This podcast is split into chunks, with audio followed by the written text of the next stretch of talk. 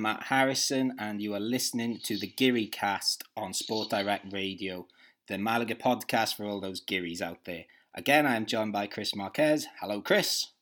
Hi, Matt. How are you? I am very good and very good. It's very, very, very, very hot here in Andalusia at the moment, um, so I'm surviving that.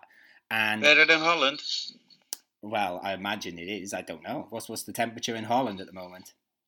Um 20 uh, above uh, freaking cold Okay. Well, we're we're And, uh, we're, we're about. with- Go on, sorry. with rain and wind. Okay. Is that fair? Yeah. Yeah, I think it's hotter here. We're we're we're closer to forty here, so. Um, and we're joined by Dimmy Holster. How are you doing, Dimmy? I'm doing fine, Matt, and you? Yeah, very good, thank you. I ho- hope you're enjoying the Dutch weather as well. It sounds lovely there. Um, have either of you Mm. watched um, Warrior Nun yet? Timmy, did you watch it? No. I'm going to watch it tonight, the first episode. But I already read through the comments on the Guiri Army page that some of uh, the people have uh, started it, and it's quite strange or quite quite.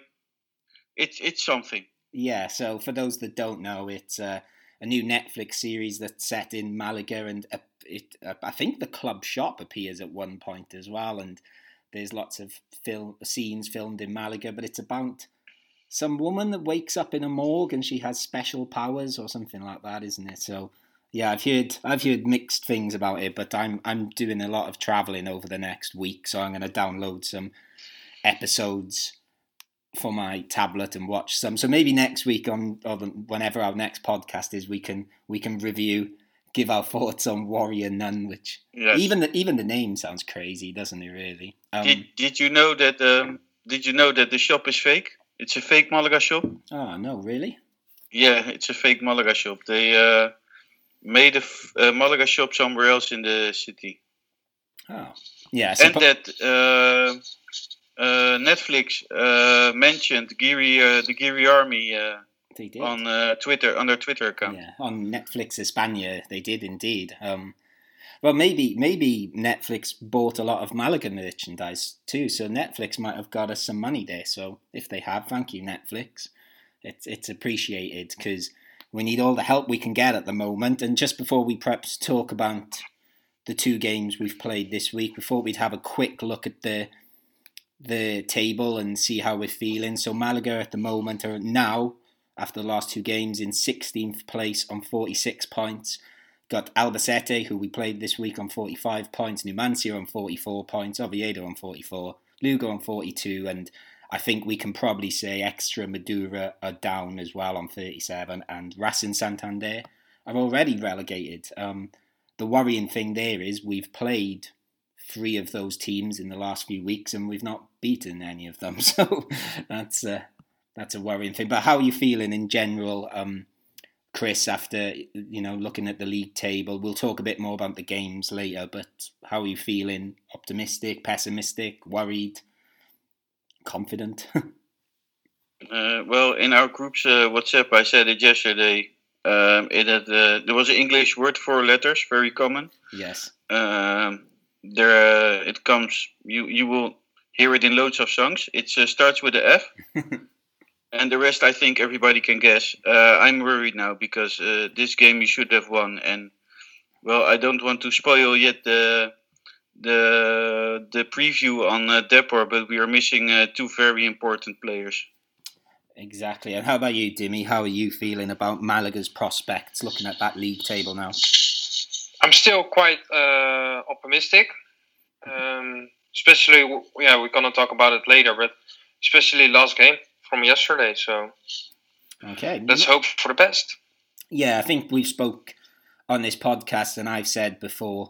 I think 48, 49 points will do it. I'm, I'm now starting to rethink that. We, I think we might need a magic 50 points, but I still think that's doable. So I suppose the only other bit of Malaga related news, apart from the actual stuff on the pitch this week, is former Malaga manager and all round legend Manuel Pellegrini. Is it looks like he's going down the road to Betis um, to manage them well, they've just sacked Rubi, so I don't know if he's going to come at the start of next season or if he's going to finish off this season. And Chris, would would Malaga fans care if he went to Betis? Is he, st- you know, but surely they wouldn't be annoyed at him for that. I don't know actually. I I'm not. He's he's my he's he's a gentleman. I think if if Malaga had the money and they would say Manuel come to Malaga, he would have chosen Malaga before Betis Sevilla. Yeah, definitely. There's like you said, he is a gentleman. There is obviously I used to live in Manchester, and they used to have um, a big flag there of um, and it was a picture of him, and it said "This charming man" because there's a famous Smiths song called "This Charming Man," and the Smiths are from Manchester, etc. So, um, but yeah, I don't think there's anything else to talk about, is there? Should we get on to just talking about some football? Go ahead. Yeah, let's let's talk about football. So we're going to start by talking about um, I've just lost track of we playing Rayo Vallecano first, um, who we played. Uh, we played them last Thursday, so we're going to talk about that game first, and then we're going to talk about last night, which was Sunday because we're recording on a Monday, when we played Albacete at home.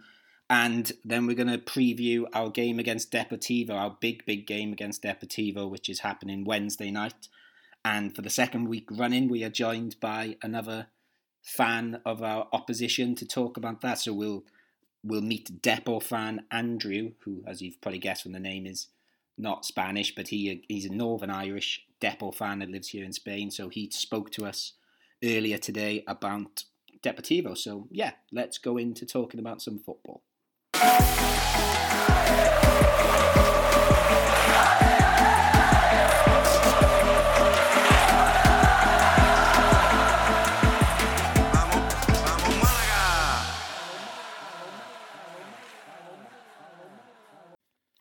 Okay, so we're going to start by talking about last Thursday's game against Rayo Vallecano, which I don't know feels feels a long, long time ago now.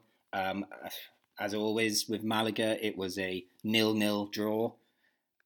Uh, but as always with these uh, reviews of games, we'll go back to the very beginning, Chris. So, Chris, when you saw that team sheet come out, we had we had Adrian and Sadiq, Sadiku were suspended and we talked about what a loss they would be in a game like this. We did have Tete Morente back though.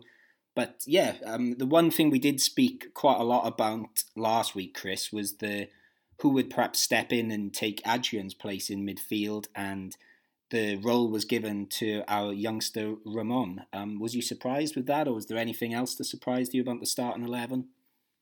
I wasn't surprised. No, what surprised me was uh, Juanpi not starting from the beginning.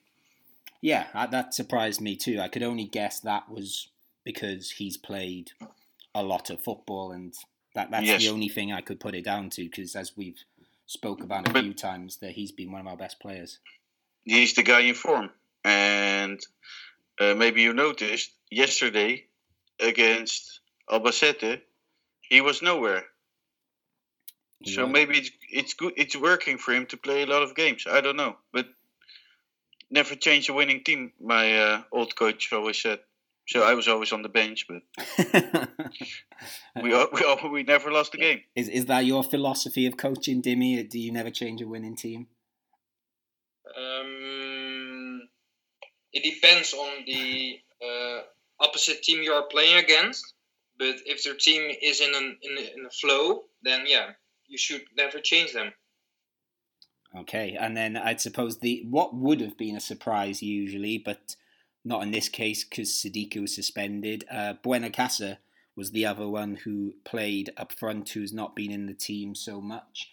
So yeah, I don't think there was. I think we got it pretty much right on last week's podcast. Um, when we said it'd be a very similar team, um, apart from yeah, the Juanpi thing was a surprise. We sort of said we expected Buenacasa to play and maybe we didn't quite prick Ramon. Was you was you happy to see Ramon instead of Benkhemassa though, Chris? I was. I actually was, and I think he did a good job. It's yeah, it's. Uh, I think his first game or his second game. So yeah, what can you expect?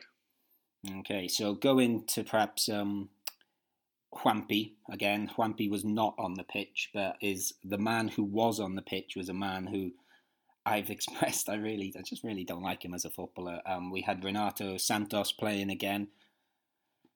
What did you think he brought to the game, Chris? Uh, well, what I've heard, he's still in uh, in Vallecas looking for the ball he uh, that he shot out of the stadium. So yeah, didn't see him uh, against Albacete neither because he was uh, still still still searching for the ball. yeah, he's again, he's just. I don't. I honestly don't know what he does. He just doesn't bring anything for me. Um, but then going perhaps to our other attacking force that evening, um, we talked quite a bit about Buenacasa on last week's podcast, and I, I, I, wouldn't say we were overly critical of him. I, I, I still think with him, we, we've not really seen enough of him. So this was his opportunity to start. How, how did you think he did? I think he works hard. He really does. He's a he's a working kind of striker, uh, but he misses goal, and he only made twenty three goals in his whole career. So, yeah, but he did play for Juventus, as we spoke about last week. Yeah, yes, and that was, I think, a long time ago. Yes, I think it was. But yeah, I agree. I thought he. I read quite a lot of um, like match reports after, like saying how brilliant he was, and I, I well, I didn't quite agree with that, but he's a hard worker. But uh, you know, that's we we don't really need that at the moment, do we? We need someone that is uh, that is going to score. I, yeah, I was thinking, uh, why is he a striker? Hmm. Why isn't he a defensive midfielder or something? Well, I think, like you've said before, Chris, I think he's the sort of striker that would be good playing next to another striker and sort of causing a bit of havoc, which then would set up like like him and Sadiku playing up front together, which I'm sure we can talk a little bit about when we talk about the Albacete game later, because that did happen for a, a, bit of time, but we'll. Yeah, but did, did you see that yesterday? I because I really didn't. Well, uh, we'll, t- we'll talk about that spoil. later. Yeah, we'll talk about that later. Um, yeah, there was. I think the only real opportunity for Malaga in that first half, and correct me if I'm wrong, was Keidi Bare had a really long shot, which was quite good, and had the keeper had to save. I don't think there was much else really, was there? Mm, no, and and what did you think of Rayo, especially that first half? Because obviously we had Robbie on the week before, and he was very, you know, Rayo fan. He wasn't too optimistic, but I thought they looked they looked quite dangerous, but they weren't. No, I think uh, Robbie was right. They're missing. Uh, I don't know. All, all shots on target were from, from second line out, out outside of the box. So yeah, and it was a bit not not really dangerous. Yeah, and it's a bit of a strange one because their manager Paco Jémez is sort of famous for being like a ultra attacking sort of manager. So yeah, there was they were a bit of you know they weren't a disappointment to me, but I can imagine if I was a Rayo fan, you would be disappointed. Um, so yeah, there's I don't really think there is much else to say for the first half. So moving on to the second half, we got to see your friend Benkhemassa come on the pitch. Chris, was you excited to see him back? No, I'm always scared when I see him, Rolon, or Boulahroud. But he surprised me in a in, in, in a funny way because he didn't play that bad, but he is he doesn't bring anything spectacular neither or important. So yeah, that was funny. I, I can't. I, he did it. He, he did his job and nothing more. Yeah, because um, someone I was tweeting with on Twitter, on Twitter, of course, uh, earlier, they said they didn't think he played so bad either, and and I said, well, oh, and then they added, well, it might not be that he didn't play bad. He just looks less of a lunatic on the pitch. And I was like, yeah, he's he's calmed a bit, but yeah, we still need him offering a bit more. And then obviously our one chance, I'd say the only chance we really had all game uh, fell to our boy Cifu. Um, so there was a long ball from David Lomban, brilliant pass actually. Um, and it sort of fell just outside the box, and the goalie came out, and Cifu got a head on it ahead of the goalie, and it bounced just wide. Chris, do you think that was a a good chance, or do you think Cifu had just done well to make it there in the first place? There was the chance. He, he, he was good making it till there, but wow, it was a chance, and he didn't do anything wrong, and you just have to be lucky at that point. Yeah, that's exactly how I felt about it. I thought it would have been, um, yeah, if it'd gone in, it'd been it'd been a really good goal if it'd gone in actually. But he did well to get there, and then uh, I don't know if you'd agree with me or not. I'd uh, pretty much after that it was Malaga, I wouldn't say like holding on, but would you say Rayo attacked more? Yes, they attacked more, but also no really no no real danger. I think. No, there wasn't. Yeah, again, I, I think I'm sure we'll talk about it a little bit with the Albacete game later as well. But um, that the three centre backs, Juande Lomban and Diego Gonzalez, I think is working exceptionally. Actually, I think they've been really, really good together, and like it's it's a big compliment to them that we don't seem to be missing Luis Hernandez, who I think we've spoke about on the podcast before. That he's probably on paper our best defender. Um, uh, uh, def- most definitely, he, he he's the one who played for Leicester. He was, he was indeed. For any Leicester fans that want to get involved with Malaga, um, and the other person, and we spoke about him on the first time we talked about a match on this podcast, but Munir, how have you thought Munir's done over the past few games in goal? I think he did a great job. He's a great goalkeeper who has his mistakes. Yesterday, but that's for later. I saw a mistake as well. Okay. But he he has his moments where I don't know. Maybe it's concentration or anything where he just feels. Yeah, he seems. Obviously, that first game he was a bit erratic, but he seems to be um quite like quite a calm presence at the moment, and like I don't get too worried when the ball gets crossed into the box anymore. But I, I think I think he perhaps feels less worried because those defenders in front of him are playing so well. Um, so yeah, I think to be honest with you, there's really not too much to talk about the game. I sort of I looked at the stats as well just for the game, and it was all you know. Rayo had sixty one percent and Malaga had thirty nine percent possession, but I did, I, you know, I didn't notice that too much on the pitch. Me neither. It was, um, and I think I made a note that, you know, there's a big difference in league position between Malaga and Rayo, but at that time, there's only two points between them, and, and I think that that showed. So, um, I don't know if there's anything else you want to comment on the game, Chris, because I don't really think there is much else to comment on the game. Yeah, afterwards we did the post-match dispatch. Oh yeah, I forgot about that. and and and that failed a bit because uh, uh, we don't know why still, um, but we are working on it, and uh, I hope if Matt will can make it from his holiday in where he is at the moment in the province of uh, well in the in the region of Andalusia, then uh, we can try it. Yeah, well, I'll just say I'm, go- I'm going to I'll be in Sevilla tomorrow. Beep. ah, joking. But um, I, I, I definitely won't be wearing my Malaga shirt when I go out to. Well, I'm going to find a pub, a nice, friendly Irish pub, and take my laptop and steal their Wi-Fi. Um, but yeah, we will try again. I think, to be honest with you, Chris, was, you, you, say you say it failed, and it did. But I, I'm more relieved it failed because of technical issues than me being like too drunk to speak or anything like that. So I was no, because we I, I, I heard you. It was it was really technical problems because I heard you very clear. Um, but it didn't record you very clearly. I did. I, the people no, who were live didn't didn't couldn't hear you. So yeah, we should just clarify for those that um don't know. We were we were trying to do something called post match dispatch.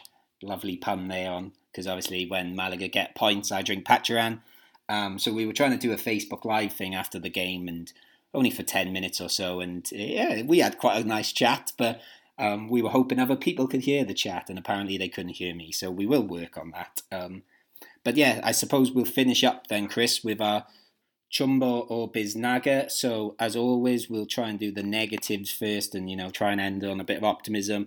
So who did you put down as your Chumbo, Chris?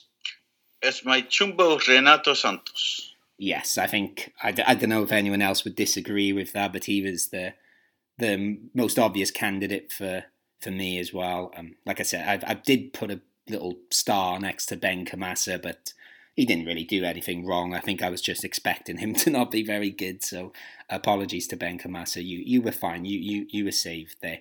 And then so I had a couple of names written down for this one, so I'll see who you say. Um, so we're on to Biznaga, so which is the best player for Malaga that game. Who are you going to give your Biznaga to, Chris? I have no idea.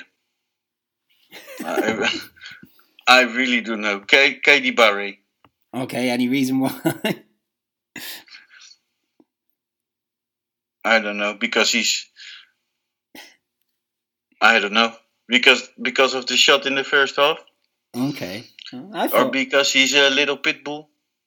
I don't know, a Well- little Albanian pit bull. I, I really he, don't he know. did have a good game actually, and I'm sure we'll talk more about Keidi Bare in the next part. Um, oh, for me, uh, I, I couldn't decide between Lomban or Juande because I, I I put Juande down originally because I thought he was excellent, and then I sort of remembered that Lomban pass that set up Cifu's header, and I thought, oh, that was a really good pass. So I'm gonna I'm gonna give it to Lomban just for the pass. That's the only, but they were both excellent. I couldn't decide between them. That's literally the only Mm. thing I can think of to to change. I'm changing it. okay, go. I'm changing mine. I'm changing mine to Cifu. Okay. Any reason? I don't know.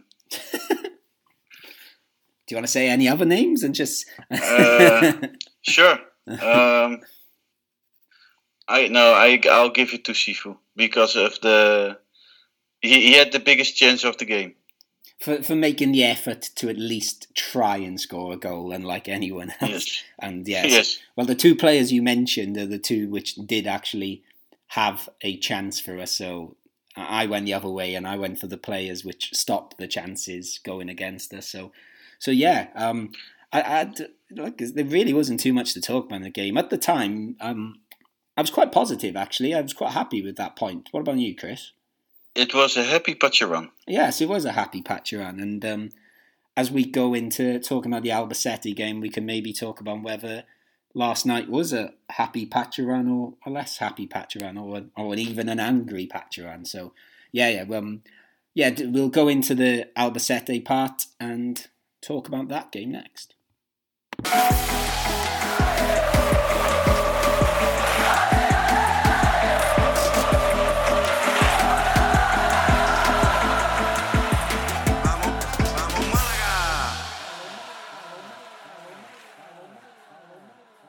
Okay, and now on to last night's game, which was against Albacete, which we played at La Rosaleda, and a very similar story to a lot of games. Well, a lot of games this season, I suppose.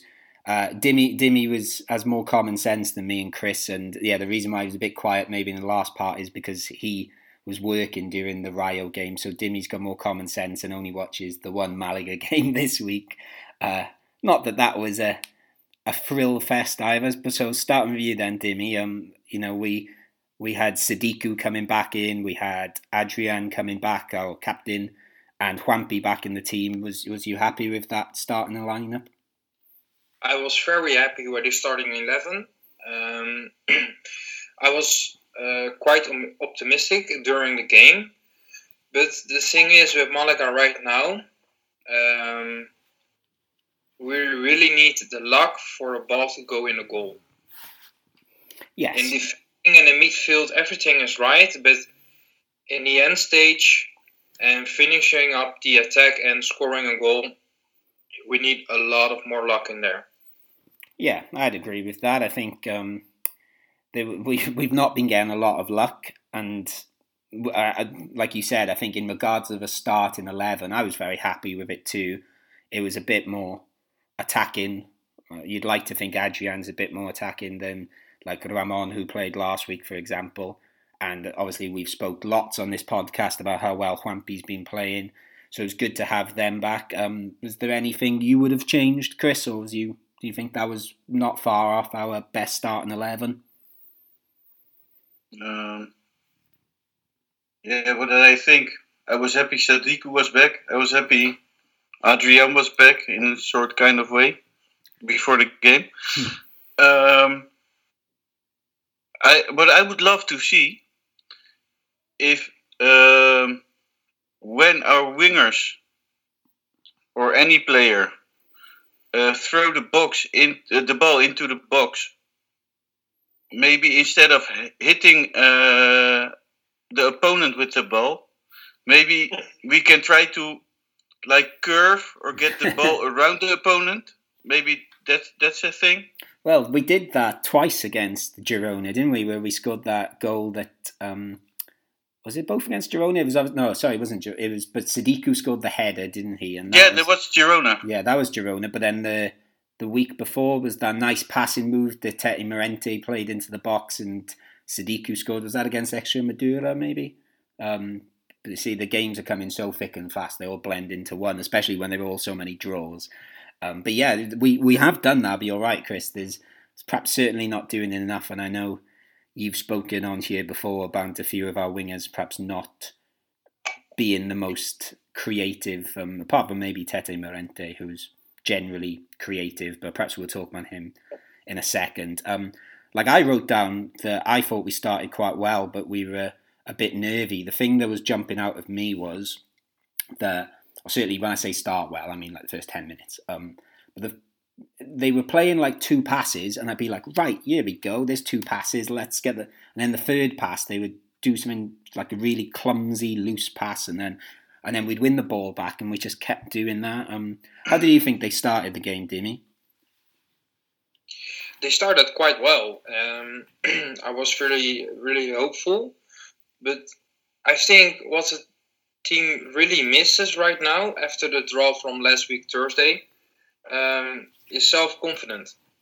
So, in uh, if you don't score in uh, the first thirty minutes, I think there's something in their heads what's um, yeah that they, they don't believe anymore they could win the the match at that time.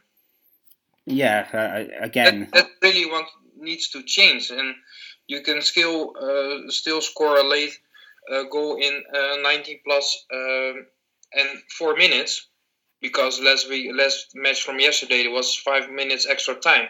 Still, then you can score the winning goal.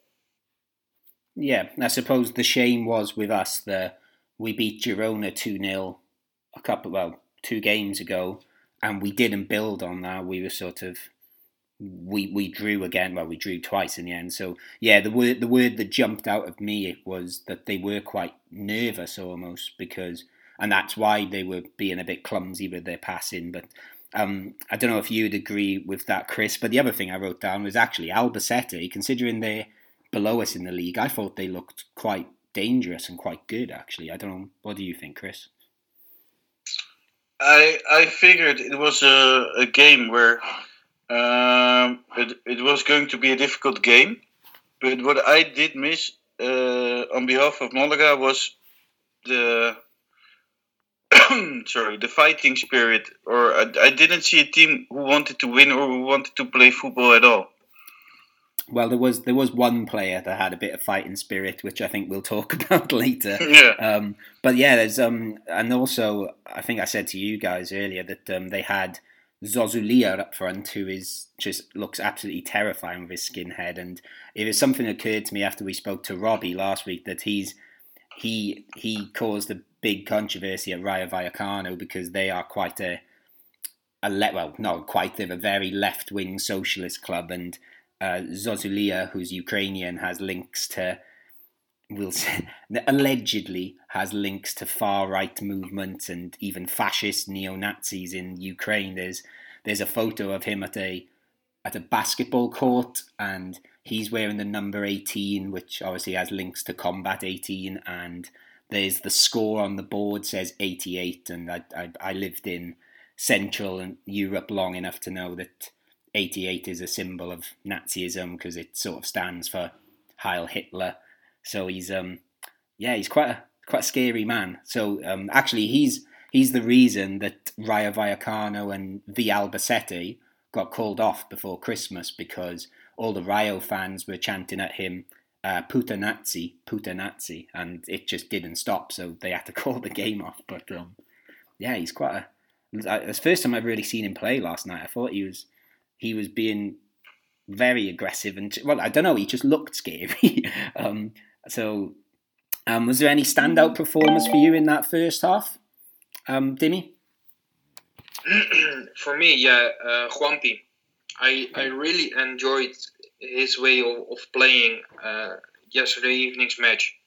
I really loved to watch him touching the ball, passing the ball further, uh, taking his free kicks. It's it's a lovely player.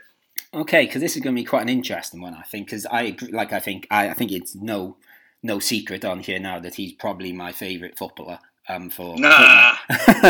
but for this, like this, th- th- there's this sort of gracefulness to him. But last night, I would agree with what you said, Dimmy, and I, I, I can imagine Chris is going to have something to say on this in a minute. But I did think a bit last night he was almost trying a bit too hard at times and was giving the ball away quite a lot. So where, where do you stand on Juanpi's performance last night, Chris? He was it was not good. I, that's that's my opinion. But I I, I didn't recognize Juanpi anymore.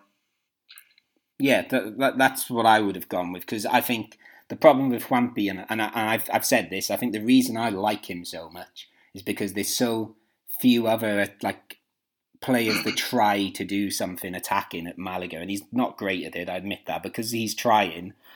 I think I find myself liking him. But yeah, I thought last night there was there was one run into the box he made which was really good, and he tried to cross it with his right foot, and as you said, Chris, it hit the defender. But um, what about you then, Chris? Was there anyone that sort of stood out for you in that first half? Because I think as the half went on, Malaga were very much under pressure, weren't they? Yes, you, you uh, and, and if I say it, I also would tell already my um, my Biznaga. So I, I, I'm I'm gonna be quiet. I, w- I won't answer that. Okay. Uh, but what I can say is that we also have uh, loads of uh, because the post match match dispatch uh, we couldn't do that, so we had a. I posted something on our Facebook page and we got a lot of comments on it. Okay, maybe just give us a handful. The best ones. yes, the best ones. Um, I love to. Re- I I love Pete. Pete, I love you. Big kisses, big kisses to you. Uh, Pete said uh, simply not good enough. Okay. I agree, I, I agree with all of them. Blair said, I felt we needed four from this and the Depor game to really feel some safety coming. However, given the real lack of attacking threat, we'll be, will be lucky. More zero zeros to come before the end of the season, I think. Uh, John said lack of the of threat up front, no midfield generals, fragile defensively. I don't agree on that one. Um, Kevin, I knew that Ref would send Keidi off. First chance he got. So should Katie and Peggy share. Poor Okay, sh- Should we use that as an opportunity to talk about Keidi Bare then, since it's been brought up there?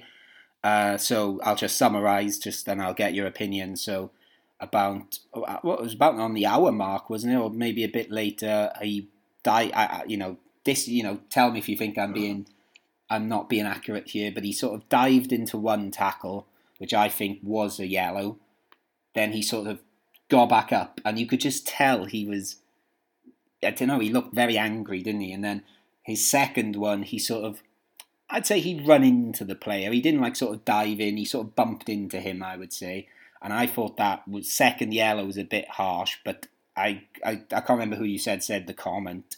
I did get the impression that the way Bare was so angry after the first yellow card that the ref did want to prove a point to him almost. So, um, what about you then, Dimmy? How did you feel about both yellow cards and the sending off in general? to be honest, um, I looked several times on the first yellow card he made. Um, he was a very lucky person that he didn't receive red already.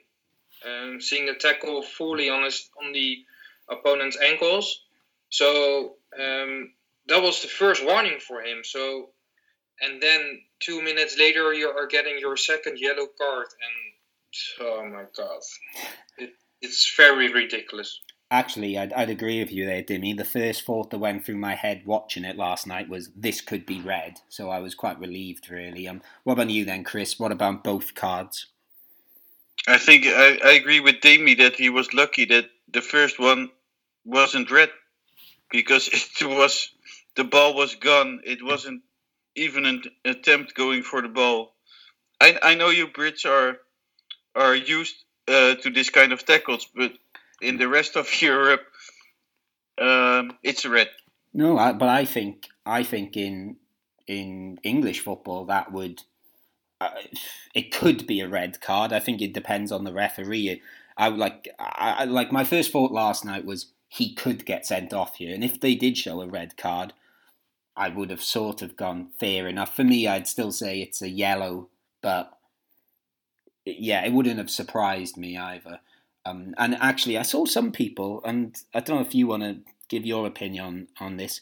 Quite a few people saying that he should have been subbed off straight away. But I, I don't think there was a break in play, was there? I think they took the free kick and then he got booked again. Because um, I think he was trying to. I think he was trying to sub in Pellicer. Was he? Do you think? Yeah, I, I, he should have. He should have. I think he would.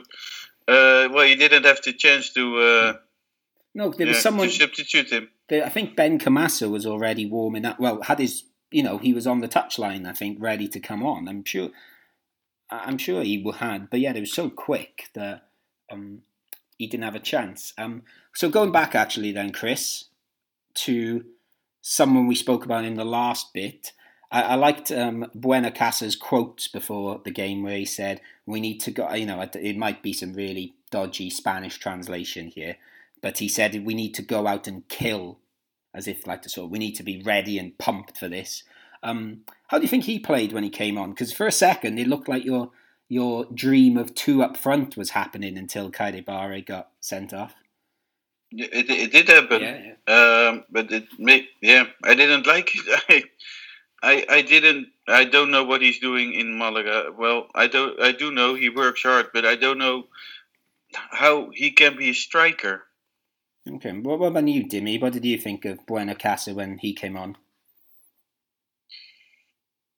Yeah, I think it's it's something for the coach that there is nothing better for him to put on the field. I'd agree with that as well. I thought I thought he played quite well when he came on. He gave um I thought he gave Malaga a bit of a spark because Sadiku I thought was just well I know he has his games when he goes missing and sometimes you can sympathise with him because there's not that much service. But Sadiku last night I thought was awful. Like even when he had the ball, he kept giving it away, and I thought Buenacasa, like when he came on and we had eleven men for about five minutes while he was on the pitch, I thought we looked much more, um, much more positive. But there you go. Maybe, in, but I do agree with both of you that there is probably a bit of quality lacking there. But as Dimmy said, who else is there? I suppose. Um, um, so going perhaps towards the end of things, then Dimmy, did you think that was a good point for Malaga? Or a bad point? Until the red card, um, I would say Malaga uh, had it to win. But after the red card, I was uh, happy with the draw. Yeah, they did feel a bit like that Tenerife game a couple of weeks ago. I'd agree with that. Chris, good or bad point? it was a poor game. It was bad. Malaga had to win this. Um, they gave it away. They gave it away two points. Um, very bad. Bare bad. Everything bad. You see, like I, I, I don't. Obviously, a win would have been great, but again, looking at the league table, I know we're in. You know, we're in last chance now, but I, I still think I still think it's not actually that bad a point in the end. I, I, but you are right. When I had my Pacharan last night, it wasn't as as happy as the Pacharan I had after the Rayo Vallecano game, for example. But we, do you know, for example, that Lugo still has to play tonight? Yes, I did see. I wrote it down, and I can't find my piece of paper who they're playing. um, yes, they are. They are playing. Give me a second. No, they no they played last night. They drew with Alcaraz. Muller Muller scored. Or was that on Tuesday? Lugo? Yeah, yeah, Lugo and Alex Muller scored a goal against them. They drew two Oh, two. Two two. Yeah. Oh, how come they have 37 games played then? Oh, I don't know. Well, maybe they've missed the game or game got called off. Um, we'll look into that. Um, but yes, it's you know it's it's very much a tightrope at the moment. I'll admit that. So, do we? Is there anything else you want to say about the game, or do you want to go into Yes. jump? Oh, go on, go on, Chris. Um, but when Keidi, Keidi was sent off, it was Uh, I, th- I think we are lucky to have at least one point. Do you know, actually, one I, I was pretty angry as well, but Keidi Bare's anger when he was going down the, the tunnel was quite entertaining, I thought, although I was angry at the time. He was very, very angry, wasn't he? He's, like you said earlier, he's, he is a bit of a pit bull, isn't he? Um, Yeah. Okay, so we'll go with our Chumbo or Biznagas then. So again, we'll start negative. Dimmy, who are you giving Chumbo for for the worst player for Malaga last night? Bare, Keidi Bare. Okay. And what about you, Chris? Mm, Sadiku. You see, I I I I, I was going to pick Sadiku, but then I suppose for for players on the pitch, I'd say Sadiku, but I suppose the player that had the biggest effect on the result and went against Malaga, I suppose you would have to say Bare. But yeah, I thought for performance, I thought Sadiku was the worst, and then Biznaga. Go on, Dimmy. Will you be going for best player? Juanpi. All right, okay, that's an intro. I did not see that coming. He's, I think, Juanpi has won the most biznagas since we've done this podcast. But last night, I thought, I thought he's very much in the middle. But go on then, Chris. Who are you? You know what it is, Matt, about my uh, Juanpi? I choose him. Go for it. If one of those two free kicks went inside, ah, yeah. I I really want to say, and then Chris told me Juanpi is his uh, Chumbo. Oh. Oh, Biznaga, sorry. um, actually, I forgot we didn't talk about the free kick. That was a really good. That the one he hit that curled away from the goalie. It's just another yard left, and I think that was in. Um, Chris Biznaga. My Biznaga is going to all. My Biznaga goes to Munir. Okay, why Munir? Why? Did you see the save he made? Yeah, yeah, I did. That's why I was asking you. I thought no, I he thought made could- some important saves Yeah. yesterday. yeah, the one was really good. And actually, again, I just think he looked quite safe again. I know you said he made a bit of a mistake, but he seemed to, he just seems to catch everything all of a sudden, which is, which is good. Um, my Biznaga actually, and um, I didn't give him to him for the last game, but I'm going to give it to him this time. I'm going to give it to Juande. I thought he was excellent again against some pretty tough strikers. I thought. I, I think you could have picked any of the the three of them again, but I thought Juande was particularly good last night. I, I really, I really, really like him actually. Um, he's winning me over a lot. So there you go. Um, so that is our game against Albacete last night. Uh, the next part of the podcast um, is, was recorded earlier today. It was just me and Deportivo fan Andrew, and yeah, we'll start by me and Andrew's chat, and then me and Dimmy and Chris will have a quick chat at the end about what we're expecting too. So we'll leave it Vamos,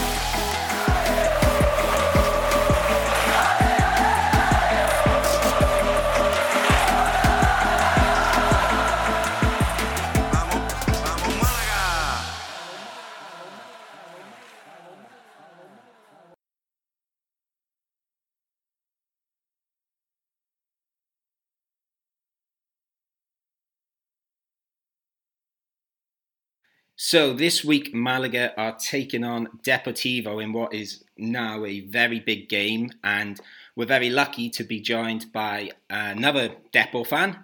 Um, I'm joined by Andrew, who is a teacher and writer based in Madrid. So, how are you doing, Andrew? I'm doing very well, thank you. Uh, and and what has brought you to Spain in the first place? I should ask first, maybe, because you you obviously don't sound very Spanish. uh, no, I'm originally from Northern Ireland, so the what brought me to Spain originally was just I fancied a bit of a career change, and the English teaching seemed like a nice, a nice little change from what I was. Initially, it took me to Galicia. I was living in Santiago de Compostela, which is how the the Depor connection started out. The There you go. And, and first of all, um, when we had Robbie on last week, I sort of hijacked this preview section to talk about things I like to talk about. So uh, he'd met Michu, so I just wanted to talk about Michu. But um, me and you have something in common because I, I've done it less so in Spain, but I was quite a big ground hopper before coming here in coming here to Spain. I have done a little bit here, but I know you're a, quite a big ground hopper and you write your own ground hopping blog, which is very good. Um, El Via- Viajes en Futbol. Um, so I just wanted to ask you just one or two quick questions about that. Uh, I know you go to quite a lot of lower league Spanish stuff, even below Segunda B. Uh, I was just going to say, what, what what do you enjoy about lower league Spanish football? What's been and how is it maybe slightly different to other countries you've been to? Well, it's part of what it is. It reminds me a little bit more of the football I'm used to watching back home in, in Ireland. It's a little bit more rustic, perhaps, Mhm. than than the, the the Bernabeu and the Wanda, but it's a little feels a little bit more authentic in that way. There's a nice a nice Sunday morning routine, getting up early, getting on the metro, going to some random part of Madrid you wouldn't normally visit, getting a, a, a cafe con leche in the bar, and just watching the watching the game with with lots of people come to the different games. So there are lots of lots of ground hoppers in Madrid.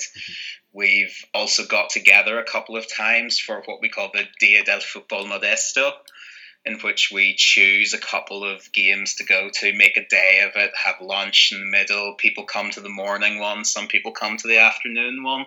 It's a nice social experience and maybe something you don't get when you go to one of the bigger grounds where obviously you have to pay a lot more. There's not much of a meeting up culture unless you regularly go and you know the people around you. You're very much restricted to your one seat. And then if you want to go for a drink at half time, you're paying five euros for a, for a bottle of water. Yeah, that, I, I totally agree. Um, I, I think the first one I went to down here was I went to watch Estepona played, and it was uh, Yeah. it was uh, it was exactly what you said a midday kickoff, and people slowly meander up to the stadium, and there's like a little bar at the top of the stand, and yeah, it's just a nice. uh, Like you said, I think it's uh, particularly nice on a Sunday. I've noticed, um, and I know I think I've spoke to you already about this. Where my favourite is one of my favourite grounds I've been to actually is just I say down the road. I suppose it's about two hours from here. Um, in La Linea, where there's Linense, that's my particular favourite, and I know you've been there. So I was going to ask you, uh, what is your what's been your highlight or your favourite ground from your travels so far? Yeah, Linense is definitely one of them because I mean, when I was there, it had the, the magic combination of the rock, rock of Gibraltar in the background and a sunset. I love sunsets. Yeah, me too. That's uh, I mean, the the sunset in La Linea is. I mean, orangey pink, and well, the games the game was utterly forgettable. But the experience of being there, and I even even met a couple of like local Guiris and their and their Pena, their supporters club, just on the way through the ground while I was going uh, queuing for the ultimately necessary bottle of water because it was absolutely boiling. The humidity down there at that time of year. This was late August. Uh, no, first of September actually, and the humidity in La Linea, Gibraltar around that time was something like eighty. Yeah. No, it is. Um, it is quite intense down here. I, I, I think I'd like to go back for one of those sunset games because, like you said, I, I, I think I went for a midday kickoff again on a Sunday, and I met the Pena too, and they were. Uh, the thing that made me laugh was I thought, right, it's ten to midday. I will get a beer, and there's quite a lot of the Pena. They had like a secret stash of whiskey and rum behind the bar, so they were they were on it quite extreme. Um, going away from lower leagues then to the well, Segunda. Um, you've already told us like how you came to support Depor, so you lived up in Galicia. Um, you know, when did you move to Galicia, and was there a particular Depor team that sort of got you into Depor? Well, this was I first moved there in 2013, so Hmm. I moved. They were they'd just been relegated to the Segunda at the end of the 2012-13 season, and it was the first game I went to at the Riazor was in about November, I think, when they played Real Mallorca, and a couple of years later, I was looking at photos from the game and thought, "Oh wow, that's Thomas Partey playing for Real oh. Mallorca. I've totally forgot about that." and then flicking through, "Oh what? That's Marco Asensio." So it turned out that the Real Mallorca team that Depor demolished that day were a little bet turned out to be a little better than I thought. The the top scorer of Depor that season was a man you're probably familiar with, being a Swansea fan, Borja Baston. I am indeed, and also played very briefly for Malaga as well. So Yes, of course. Um, my main memory of Borja Baston that season is that in in after one of the games, the local Galician sports paper gave him one out of ten for a performance. I think a lot of Swansea fans might have given him that too, although he started this year quite well. He's not, it's fair to say he's not quite as popular as Michu in Swansea.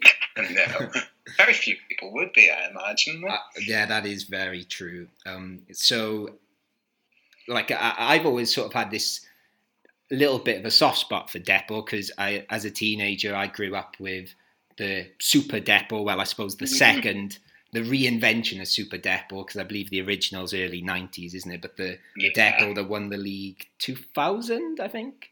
Or ni- Yeah, won the league in 2000 in that absolutely crazy season Yeah. when, obviously, really famously, Atletico, Betis, and Sevilla went down. Yeah. Real Madrid finished fifth, and and like Rayo and Alaves qualified for Europe as well. It was one of those.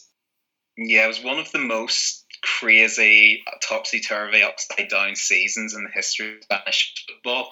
And from what I know, just from chatting to people in Galicia, that team isn't isn't as well remembered, perhaps as the team which almost won the league hmm. in 1994, and then the ta- the evolution of that team over the next couple of years, which obviously went and won the Copa del Rey against Real Madrid in the Bernabeu, and mm. then got so close to the Champions League final in 2004.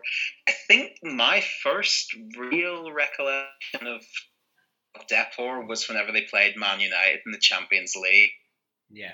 2001, I think. Yeah, I think it is because I, I can picture Man United in that red and black shirt and mm. Beckham playing and um, Yeah. Giggs being particularly good. It's yeah. It's, I grew up in Northern Ireland. Uh, Man United were my English team, and the the way Depor went and just this doesn't happen. Teams don't do this to United at Old Trafford. I think like three two. I think the game finished. Yeah, that sounds right. The mostly remember for Fabian Barthez going on one of his little walkabouts that he did from time to time. Yeah, I, I should I should retract that previous statement actually because I remember Chris who does the podcast with us. Um, he said he doesn't really know why, but Malaga have a bit of a a bit of a rivalry with Depor. I don't know if that Mm. comes from the playoff last year, but anyway, I did quite like them. I'll leave it at that. um, Yeah. So going away from two super Depors to the Depor of this season. Um, Yeah. So obviously they were the same as Malaga. They got to the well, they weren't the same as Malaga. They beat Malaga in the playoff semi-final last year, and they would have been maybe expected to build on that, but obviously, like Malaga, didn't. So how, like, what was the issue? Uh, certainly, the first half of the season. Why were Depor bottom for so much of the season? I suppose you just have to look at the team that played in the second leg against Mallorca. Obviously, in the playoff, Depor won the first leg 2 0 at the Riazor, and then, of course, went down 3 0 in Mallorca. But if you look at the team that played in Mallorca, eight members of that starting 11 weren't at the club anymore after well, by the time the 2019-20 season started, and the manager was gone, gone as well. So it was a pretty huge overhaul. Mhm. And the players that were brought in probably weren't up to the same standard as the ones that left. I mean, if you look at just a few of the names I've picked out, obviously uh, Carlos Fernandez and Domingos Duarte have both been like outstanding for Granada in La Liga this season.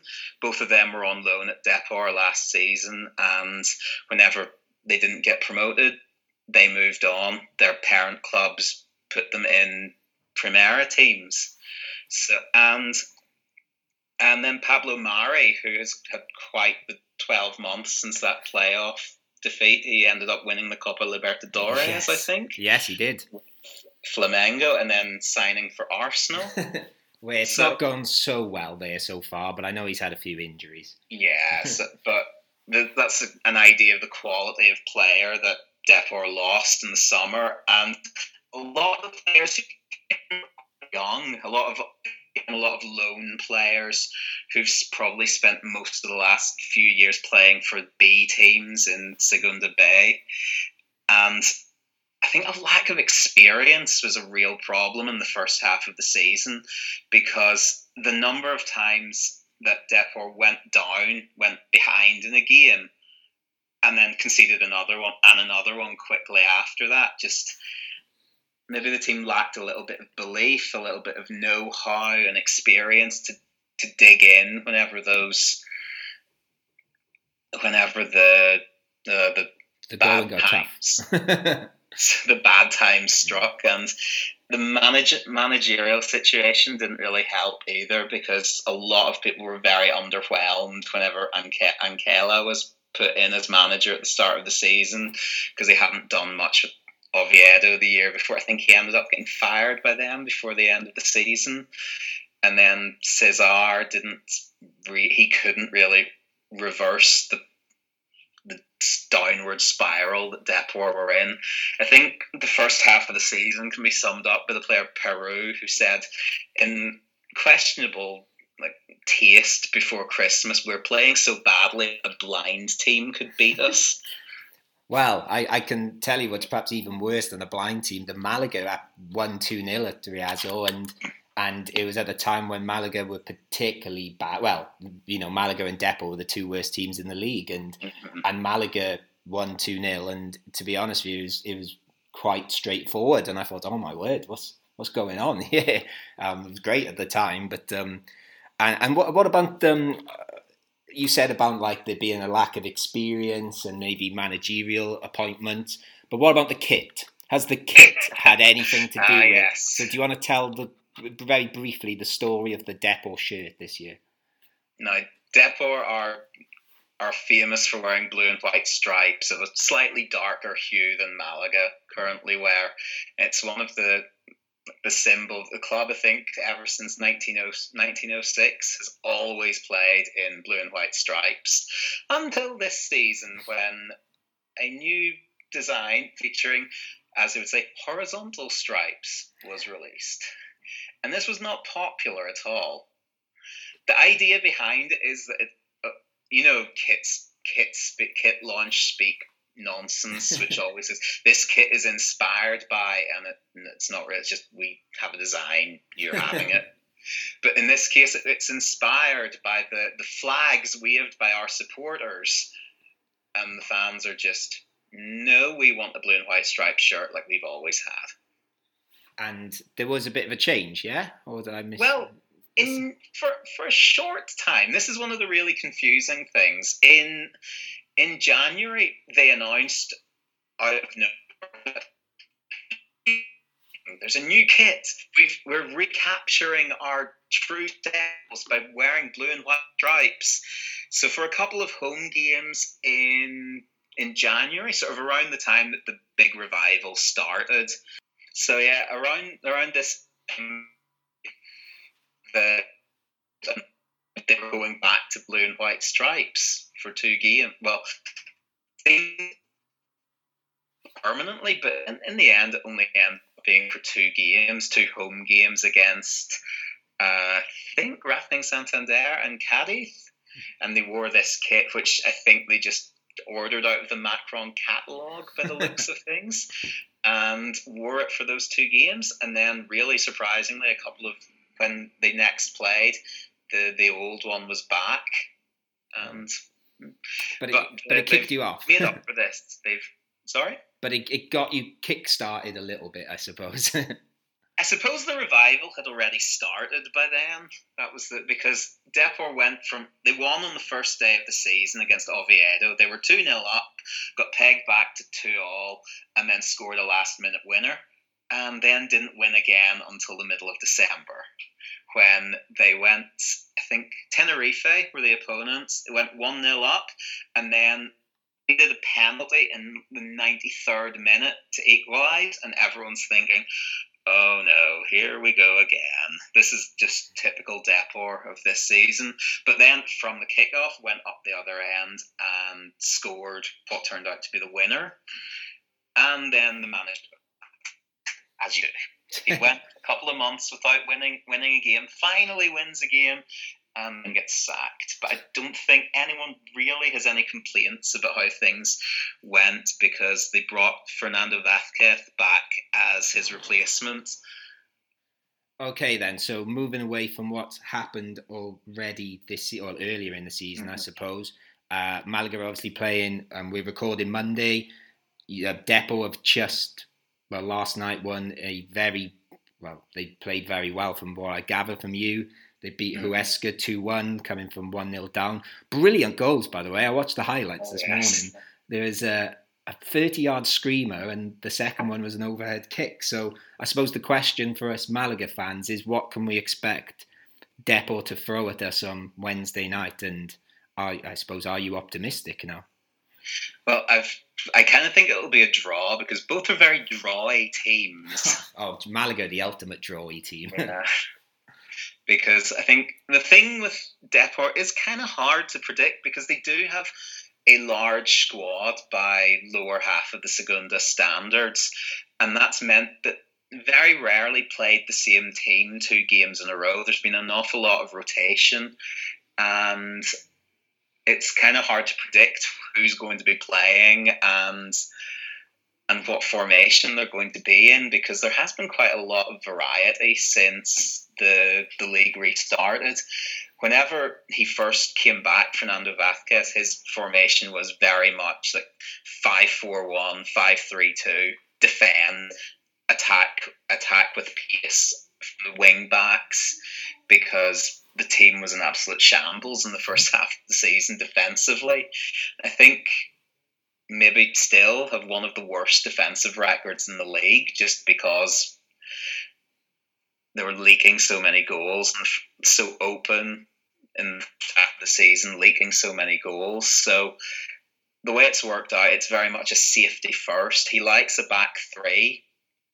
That's uh, currently, I think, mostly Montero, uh, the young centre back who's on loan from Atletico, um, Mujahidi, I cannot pronounce that name, sorry, He's a young player who's come through the team, and Alex Bergantiños, who's the club captain, normally a defensive midfielder, but he's but the last few weeks he's been operating more as a sweeper because there have been a few defensive injuries. And yeah, it's usually as I said the back three is pretty much set, but there's a lot of versatility because they do switch between formations mid game and the the options that he has available to him on the bench allow him to do that really.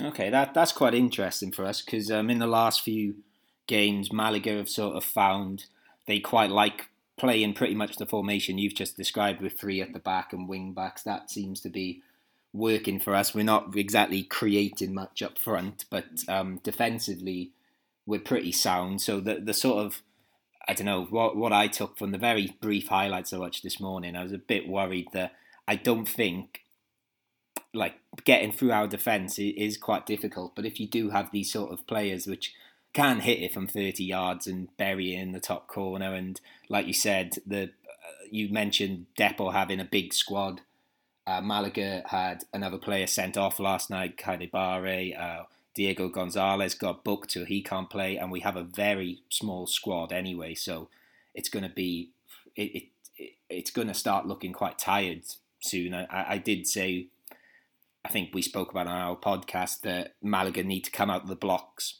fly in, and get points as quick as possible because the squad's so small that it might come back and well, it will come back and bite them basically. And yeah, so Depor having a big squad is probably not a a good sign for Malaga. So so just to wrap things off, then Andrew, um, I'll wrap things up.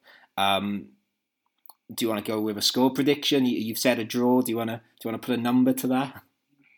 Yeah, I don't know. It's it's hard to tell because sometimes I say I've watched most of Depor's games since the since the league came back, and at times the defending has been quite good, and other times it has been just almost non-existent. okay. I'd say one all is probably a, a good prediction. I Mhm. think because it's a game that neither team can really afford to lose. Mm-hmm. Both teams do have that little bit of a cushion over the over the bottom four.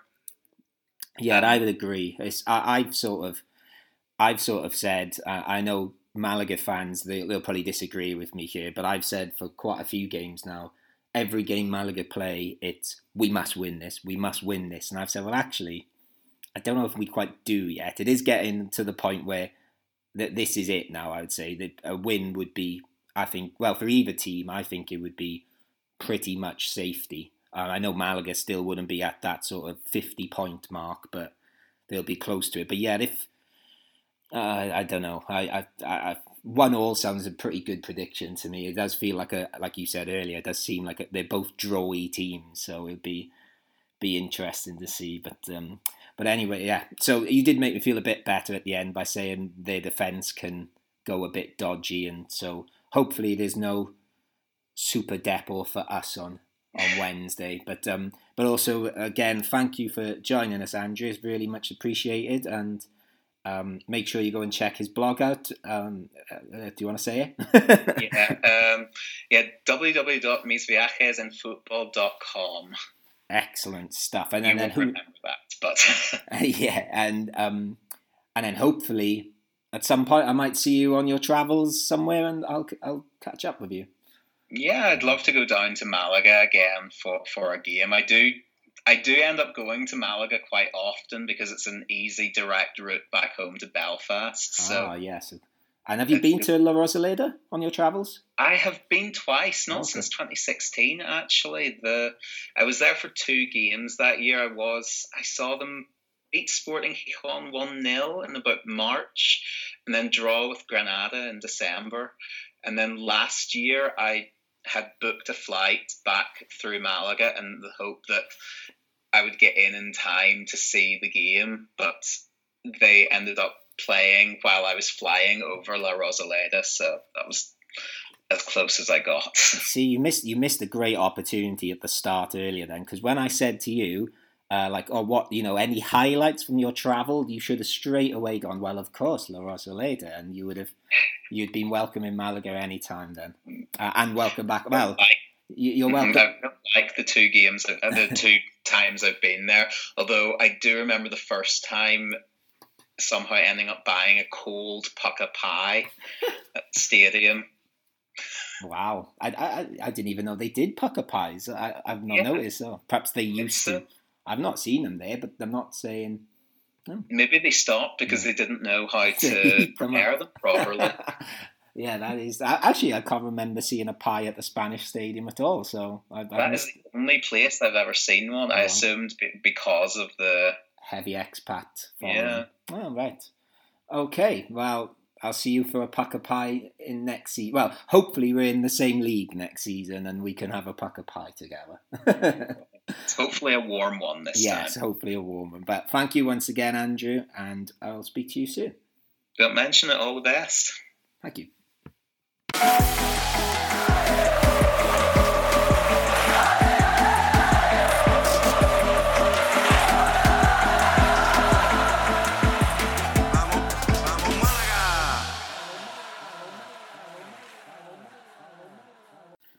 So again, thank you to Andrew for uh, speaking to me earlier about Depor. So just to wrap up this podcast, we'll just have a chat with the lads here about like how they're feeling. So, um, Chris, how uh, you know how are you feeling about this upcoming game Wednesday? Are you? I'm, I think I know the answer, but are you optimistic at all, or? No, I'm worried. But thank you, Andrew, because it was nice listening to your opinion. um, I'm I'm quite worried, to be honest. Okay, in, about what in particular? Um, who are we going to put in our defense? Because uh, we're going to miss Diego uh, Gonzalez because he received his fifth yellow card. So that means he's uh, he, he can't play against the game of Deportivo. Well, actually, Chris, can I ask you a question there? Who is there to play in defence? Is there anyone? Mikel? Oh, But I think if he wants to play three at the back, it's going to have to be Mikel. I can't think who else it would be. But But but would you rather then uh, put Juankar maybe uh, in the center and then I don't know. It's put tough one. That's what I would do. I wouldn't put Mikel in the center. I think that, that that's a very good question actually because then it depends, doesn't it? Do do you want to sacrifice Juankar sprinting down that wing so much like he can do? Um, yeah, that's, well, this is the other issue. Is I know Luis Muñoz could play. I know he's come back from injury, but I would say we put him at centre back, but we don't have Keidi Bare, so he needs to play in midfield. It's uh, it's uh, going to be a a tough one to work out, really, isn't it? Um, Dimmy, what about you? What about you, Dimmy? How are you feeling? First thing is we really, really need to win this match. From all the past games um, and the upcoming game, this is the one you really need to win because of the three points. What I then like to see as a football coach is that we know stop playing 3 4 1 2, what we are playing right now, and start with 4 1 2 1 2.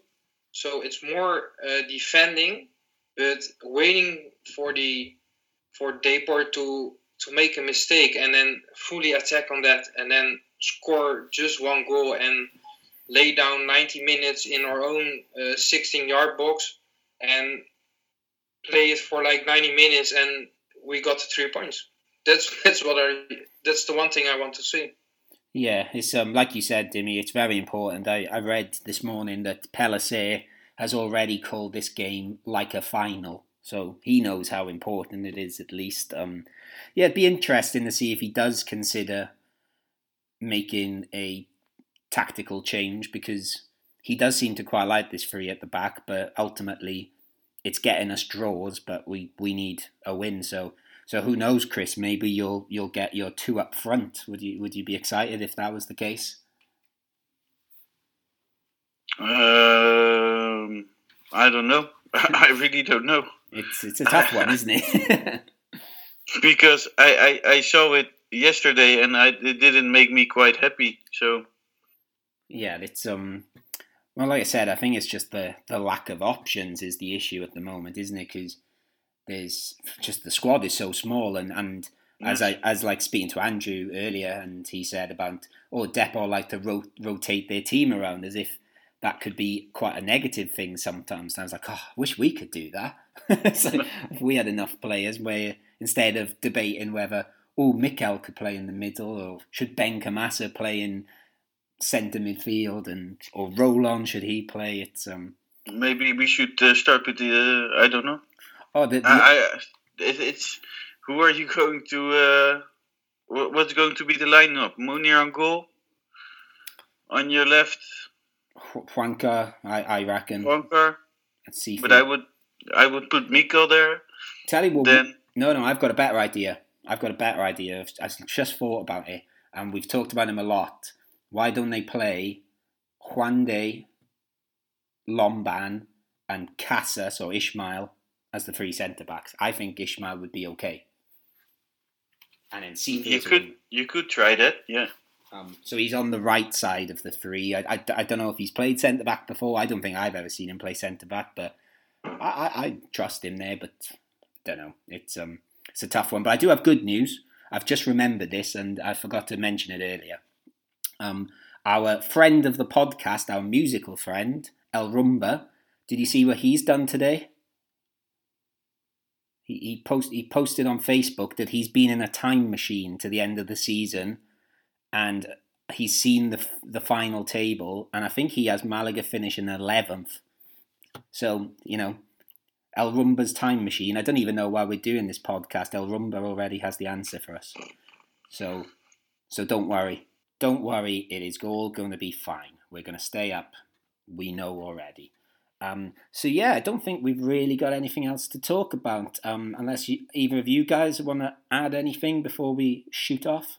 Uh, yes. Um, should we celebrate that, Matt, already?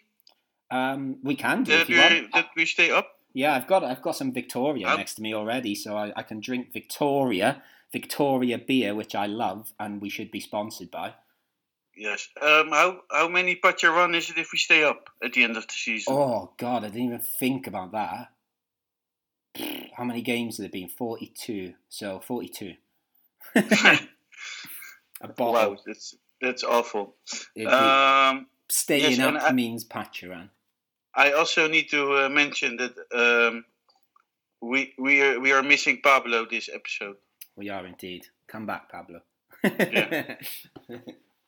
but Um, and I think that's it for this week. yeah, excellent. We will try again to work out a post-match dispatch for Wednesday. Um, but yeah, I hope you tr- I hope you can enjoy the game Wednesday. It's going to be quite tough, but we'll hopefully be able to talk positively next week and have more happy Pacharans. Um, but again, If we win, we should. If we win, we should do two Pacharans. Well, I do that usually, to be honest with you. Oh. Even to be, actually, I should no, no. I, I, no. I am going to say it now because I've started speaking. Last night, because obviously I'm going away tomorrow. Um, we we had our Pacharan for the point, and Ken said to me, "Should we have one more?" And I said no, and I said, "Well, actually, I won't be here Wednesday, so I'll have one ready now for when we beat Deportivo."